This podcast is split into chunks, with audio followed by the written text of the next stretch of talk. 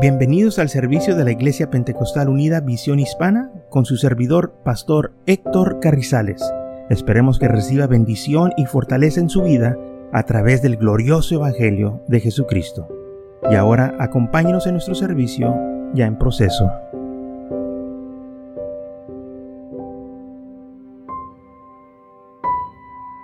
Entonces en Hebreos capítulo 7, versículo 26 dice así, porque Tal sumo sacerdote nos convenía, santo, inocente, sin mancha, apartado de los pecadores y hecho más sublime que los cielos, que no tenía necesidad cada día como aquellos sumos sacerdotes de ofrecer primero sacrificio por sus propios pecados y luego por los del pueblo, porque éste lo hizo una vez para siempre, ofreciéndose a sí mismo. Porque la ley constituye sumo sacerdote a débiles hombres, pero la palabra del juramento posterior de la ley al Hijo hecho perfecto para siempre. Los hombres que eran sacerdotes tenían sus debilidades, eran pecadores. Y ellos tenían que ofrecer los sacrificios primero para ellos y luego para el pueblo, porque ellos fallaban, ellos eran hombres también pecadores.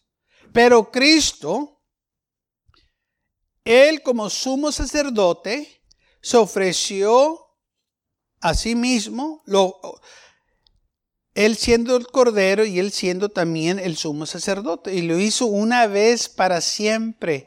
O sea, estos sacrificios que se hacían cada año, todo hombre tenía que hacerlo, toda persona, año tras año, los sacrificios. Pero Cristo lo hizo nomás una vez para siempre. No se tiene que repetir este sacrificio porque este sacrificio que Jesús hizo en la cruz del Calvario fue perfecto. Y como es perfecto, pues no se tiene que estar repitiendo, la perfección no se tiene que repetir.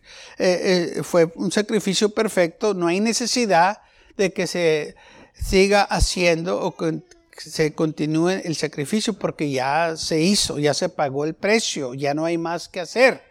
Entonces, el sacrificio que Jesús hizo fue aceptable, ante Dios, porque Él era, como dice la palabra de Dios en Hebreos 26, sacerdote santo, inocente, sin mancha, apartado de los pecadores y hecho más sublime que los cielos. Por eso Él pudo pagar el precio por nosotros, porque Él estaba sin contaminación. No había pecado en Él, no había ninguna culpabilidad, no había ningún defecto. Estaba, hablando de, de perfección. Jesucristo era perfecto. Ni un pensamiento malo le vino a la mente, ni un deseo malo, ni una palabra mala le salió de sus labios. No hizo nada malo. Todo lo que él hizo era perfecto cuando convirtió el agua en vino fue un vino perfecto, el más mejor, y, se le dio crédito. El, gobernador del, este, de la fiesta de, la boda fue con el novio y le dijo, oye, este, este vino está tremendo, dice, te felicito porque cuando se hacen estas fiestas, el vino mejor se saca y se les da a los invitados y ya cuando ya pues tomaron y, ya se han este, bebido demasiado, pues sacan ya pues el más corrientito y le dan, pues ya la gente ya no distingue lo que están tomando. Pero tú, guardaste el mejor para después. bueno, el, eh, el novio no se ve lo que estaba pasando. Pero el Señor cuando hizo el milagro, hizo un vino superior a todos los vinos que este hombre había tomado. Porque el Señor hace las cosas perfectas. Entonces, cuando Él se ofreció, fue un sacrificio perfecto. Sin mancha, sin contaminación, sin pecado. No había nada malo en él. ¿Sabe que los judíos, los sumos sacerdotes, los escribas, los fariseos, buscaban manera para atraparlo y, para pescarlo en un error y nunca pudieron hacerlo?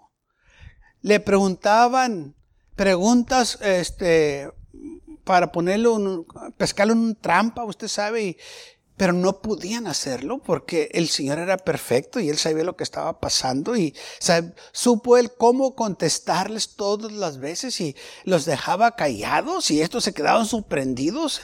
Eh, ¿Cómo es posible que éste nos gane a nosotros? Porque Él era perfecto. No le podemos ganar a la perfección, ¿sabe? Ellos querían ganarle y no podían. Hebreos capítulo 9 versículo 24 al 28 dice así, porque no entró Cristo en el santuario hecho de mano, figura del venidero, sino el, en el cielo mismo para presentarse ahora por nosotros ante Dios. Y no para ofrecer muchas veces como entra el sumo sacerdote en el lugar santísimo cada año con sangre ajena.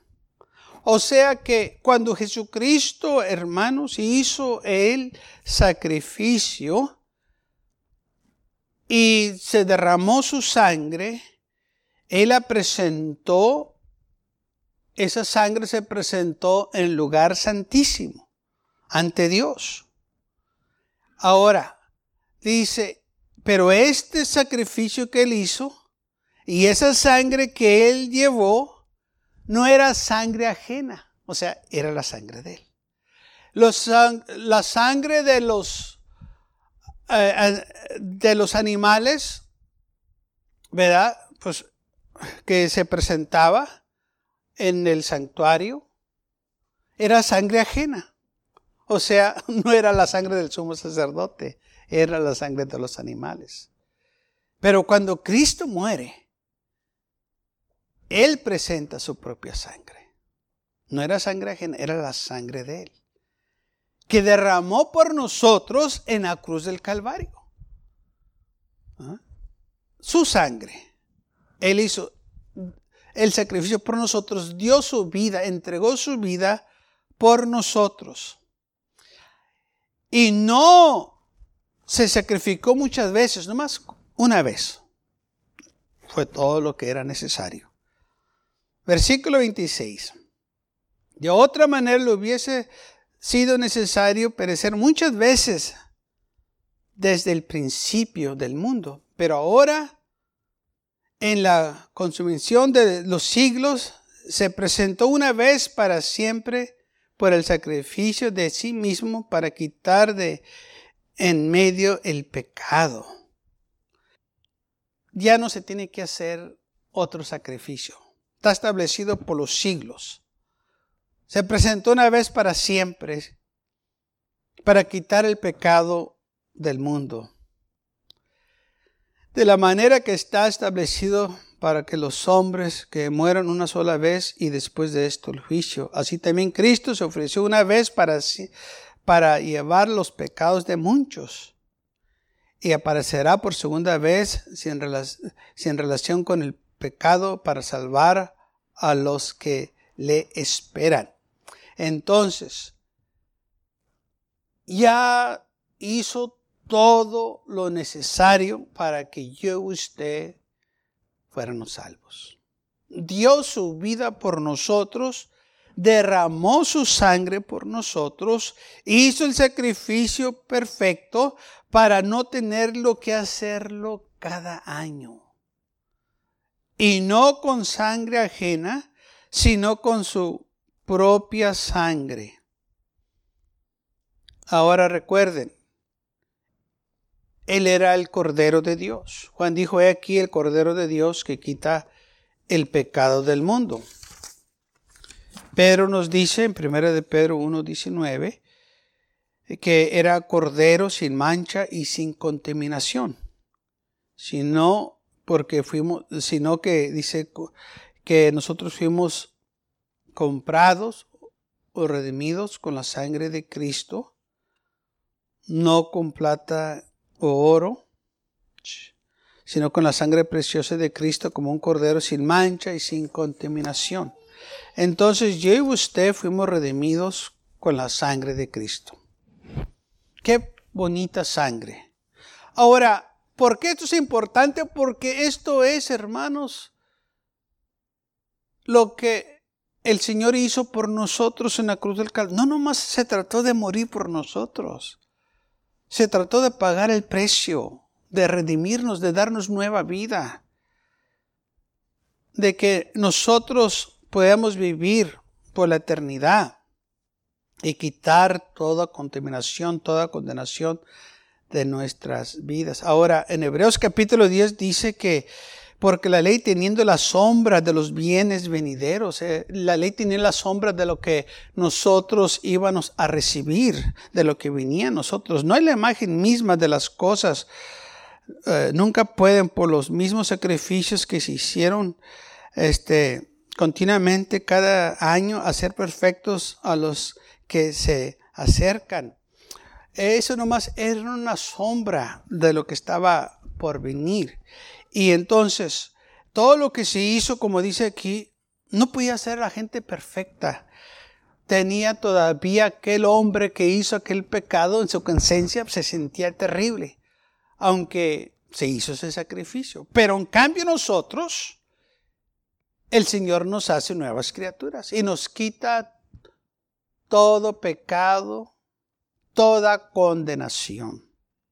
Por eso dice Pablo que ya no hay más condenación por aquellos que están en Cristo Jesús. ¿Cómo sabemos que no hay más eh, condenación? Porque la sangre de Cristo nos ha lavado, nos ha quitado el pecado.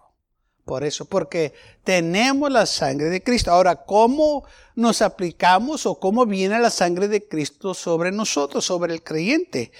Tenemos entonces nosotros que este, ver lo que dice la Biblia tocante esto porque muchos piensan que nomás cree que la sangre de Cristo te quita el pecado y ya se te quitó el pecado. Bueno, ¿qué es lo que dice la Biblia de eso? Nomás creer en la sangre de Cristo o nos tenemos que aplicar la sangre de Cristo. Porque recordemos que el sacrificio de Cristo fue literal. La sangre que Él derramó en la cruz del Calvario fue literal. Fue algo que se hizo. Entonces, la sangre de Cristo se hace referencia a que seamos lavados. Entonces, ¿cómo la sangre de Cristo nos lava de nuestros pecados? ¿Cómo yo y usted podemos decir que fuimos lavados con la sangre de Cristo? Tenemos que hacer un acto de fe, tenemos que hacer un acto que la Biblia manda, pues eh, vamos a leer lo que dice la palabra de Dios tocante eso. Pero antes vamos a continuar leyendo lo que dice en Hebreos capítulo 10, versículo 2. Si los sacrificios que se hicieron en el Antiguo Testamento o se hacían, ¿verdad? Dice, eh, si eran perfectos, de otra manera se serían de ofrecerse. Pero no eran perfectos. Por eso esos sacrificios se tenían que hacer cada año.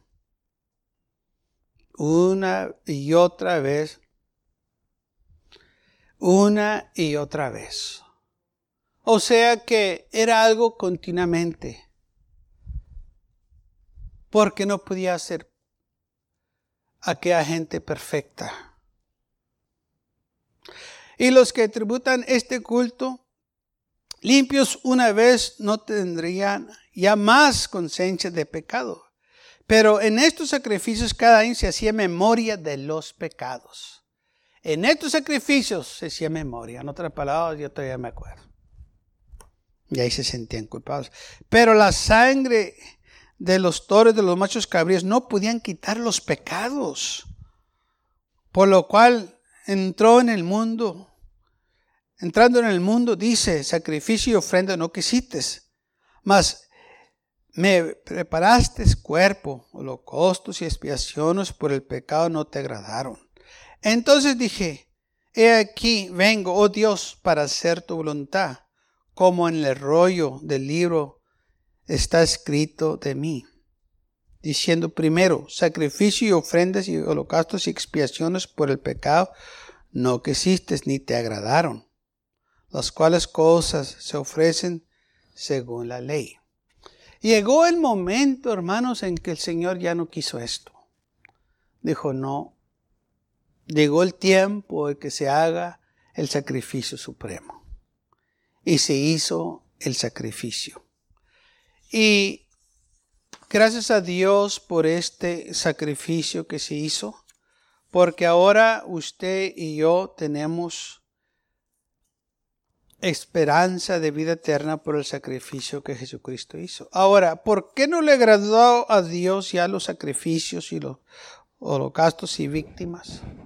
Bueno, estos sacrificios tienen que ser sacrificios perfectos. Los animales tienen que ser animales puros, animales buenos. Pero lamentablemente el pueblo de Israel, hermanos, quería o pasarse de listos. Y en lugar de ofrecer lo mejor a Dios, estaban ofreciendo lo peor. Ofreciendo ofrendas de animales y sacrificios. Lamentablemente tomaban un animal ya enfermo que se iba a morir y decían, hmm, ¿por qué mejor no ofrecemos este? La cosa va a morir. Y nos quedamos con el bueno. Y es lo que hacían. Agarraban al animal, el que estaba enfermo, y lo ofrecían de sacrificio. Pensaban que el Señor no se fijaba en esas cosas. Y si tenían animal, uno bien grande, gordito y saludable, y otro enfermito, ahí, flaquito, pero ahí anda, pues Hmm, ¿por qué no ofrecemos mejor este? Y nos quedamos con el gordito. Y es lo que hacían. Agarraban aquel animal más pálido, más débil, y lo ofrecían como sacrificio. Pensaban que el Señor no se daba cuenta.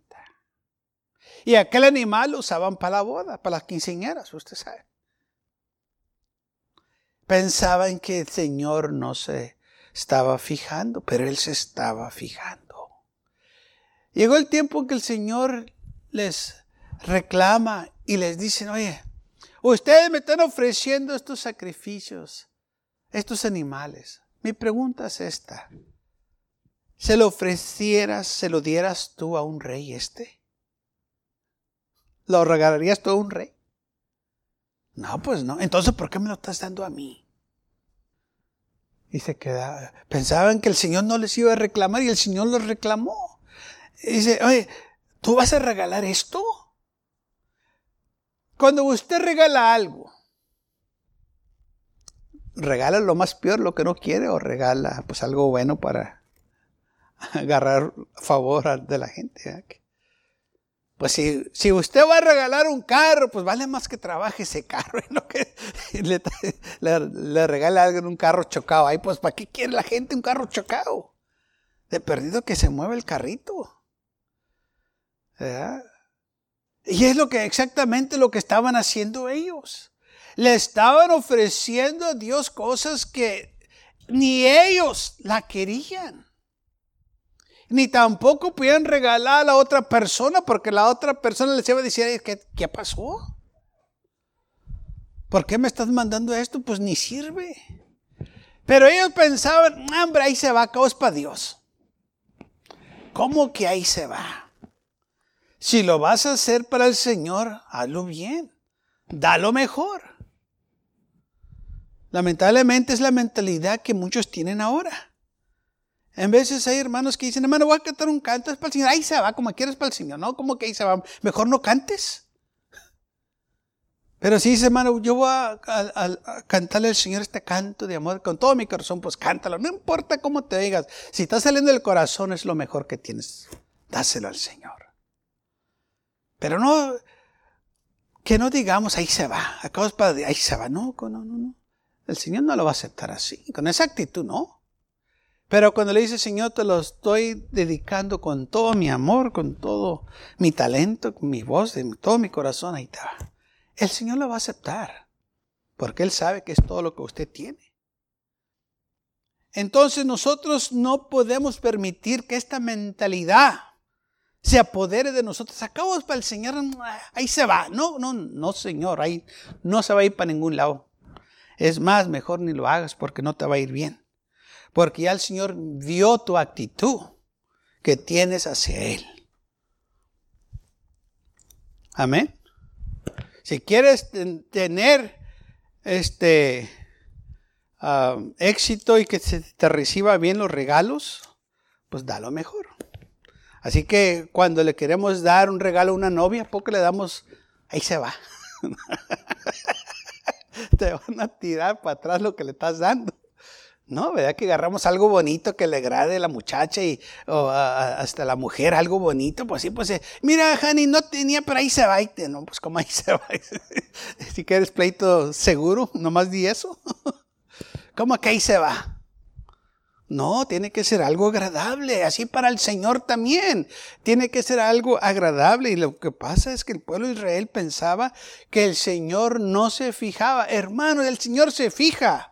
Así como Jesús se fijó con Simón cuando estaba en la casa de Simón el leproso, que dice la palabra del Señor, que cuando él estaba ahí vino una mujer y le empezó a, este, lavar los pies con sus lágrimas y a enjugárselos con sus cabellos y, y a besarlos. Y alguien, Simón dijo, si este fuera realmente un profeta, supiera quién y qué clase de mujer es la que le besa los pies. Y Jesús le dijo, tengo algo que decirte. Dice, sí, Señor, di. Había un hombre que tenía dos acreedores. Uno le debía, vamos a decir en nuestros términos, 100 dólares y el otro le, le debía 50. Pero como los dos no tenían para pagarle, su Señor perdonó a ambos. Dime tú, ¿cuál de los dos crees que estuviera más agradecido? Porque se le perdonó la deuda. Y Simón dijo, bueno, supongo que el que se le perdonó más. Y el Señor dijo, justamente has juzgado. Dijo, ¿ves esta mujer que está aquí? Dijo, sí. Bueno, mira, desde que entré no ha dejado de besarme mis pies. Y le hago, Señor. Y cuando yo llegué a tu casa, tú no me recibiste con un beso. Deberías de hacerlo y no me recibiste. Y la estás condenando. ¿Ves con sus lágrimas? Me están lavando mis pies. Y entré a tu casa y tú no me lavaste los pies. ¿Qué pasó? ¿Ves? Su cabello lo está usando como toalla para enjuagármelos o para secármelos. ¿Qué pasó contigo? Tú la estás criticando a ella por lo que está haciendo, por algo que tú deberías de hacer y no hiciste. ¿Qué pasó? ¿Veo? El Señor se fijó. El Señor se fija como nosotros lo tratamos. Él sí estaba condenando a esta mujer porque estaba acariciando al Señor, este, cuando estaba ahí sentado. Pero ni él lo quiso hacer, pero sí estaba condenando a esta mujer que lo estaba haciendo. Entonces el Señor sí se fija como nosotros lo tratamos. Así como en el Antiguo Testamento, también como en el Nuevo. Aquel Simón se hizo tontito. ¿Qué, ¿Qué, se le pasó? No, no, no se te pasó. Tú lo hiciste al propósito. Tú deberías de hacerlo y no lo hiciste. ¿Sabe que en aquel entonces, cuando la gente llegaba a un hogar de visita, el costumbre era lavarle los pies. Y el criado le tocaba ese trabajo de lavar los pies a la gente que llegaba. Y si no tenían criados o sirvientes, pues el amo de la casa lo tenía que hacer. Y en este caso, pues aquel era el amo y no lo quiso hacer. Y el Señor le reclamó. Se fijó el Señor de estas cosas. Así que el Señor se fija como yo y usted lo tratamos, así como se fijó en los sacrificios que le estaban trayendo. Todo el tiempo se ha fijado. Por eso dice la Biblia en el libro de Hebreos. Por la fe, Abel ofreció un sacrificio más excelente que el de Caín. Se fijó el Señor de lo que Caín le estaba ofreciendo y lo que Abel le estaba ofreciendo. La mentalidad de Caín era, ahí se va es para Dios. Y Abel dijo, lo mejor para el Señor. Tomó del mejor de su ganado. Tomó del mejor este corderito que pudo haber encontrado y lo sacrificó al Señor con la mentalidad es para Dios, lo mejor para el Señor. Y Caín, hambre, ahí se va. Acabo es para Dios. Acabo, pues, ¿cómo Dios lo va a usar? Acabo no se lo va a comer. mí. Oye, no es eso. Se trata de tu actitud, de tu condición de tu corazón. Cómo estás haciendo las cosas para Dios. Por eso es importante que cuando usted y yo hagamos algo para el Señor, lo hagamos de corazón. Por eso cuando usted viene a la iglesia o, le toca el aseo de la iglesia, hágalo con todo su corazón porque es para el Señor. O va a hacer algo, va a donar algo, délo para el Señor. Y el Señor lo va a recompensar. Entonces es, es importante nosotros acordarnos de estas cosas, porque el Señor dio lo mejor para mí y para usted. No había otro sacrificio mejor que su mismo sacrificio de Él. Él se dio por sí mismo para salvarnos a nosotros. Jesús dijo, nadie me quita la vida, yo la pongo y yo tengo poder para tomarla de nuevo. Yo lo estoy haciendo. Yo quiero porque los amo. Yo quiero dar mi vida. Y lo hizo. Dio lo mejor para nosotros. Por eso dice la Biblia, fue un sacrificio perfecto. Fue el sacrificio supremo. Fue un sacrificio que no es igual a ningún otro sacrificio. Derramó su sangre por nosotros en la cruz del Calvario. Una sangre preciosa que dice la Biblia, eh, sangre preciosa de Cristo que derramó por la humanidad. Mejor que la sangre de los toros y los machos cabríos, de los corderos, de toda esta sangre que era sangre ajena, Él dio su sangre, hermanos, su propia sangre para redimirnos a nosotros de nuestros pecados, tomando nuestro lugar. Dice la Biblia, el que no conoció pecado se hizo pecado.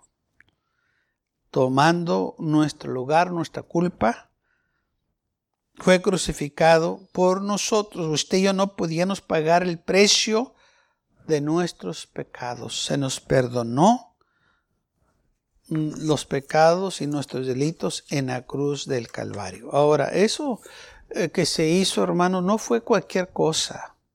Impactó todo el mundo. Impactó la humanidad entera. El sacrificio que Jesús hizo no fue nomás para el presente, sino fue para el pasado y para el futuro.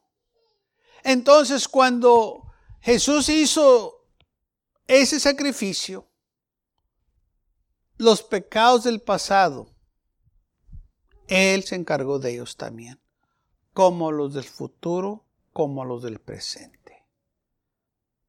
Alcanzó todos los siglos, por donde quiera que el hombre se encuentre, hermanos. Si se predica este evangelio, cuando se predique y gente los reciba, gente salva porque alcanza hasta el futuro. Quizás el Señor va a tardar en venir, quizás no, no, no sabemos, pero vamos a suponer que no vienen otros 100 años. Aquellos que todavía no nacen, este sacrificio también todavía es para ellos. porque la sangre de Cristo tiene poder. Desde que salió la primera gota de su cuerpo hasta hoy, tiene ese poder.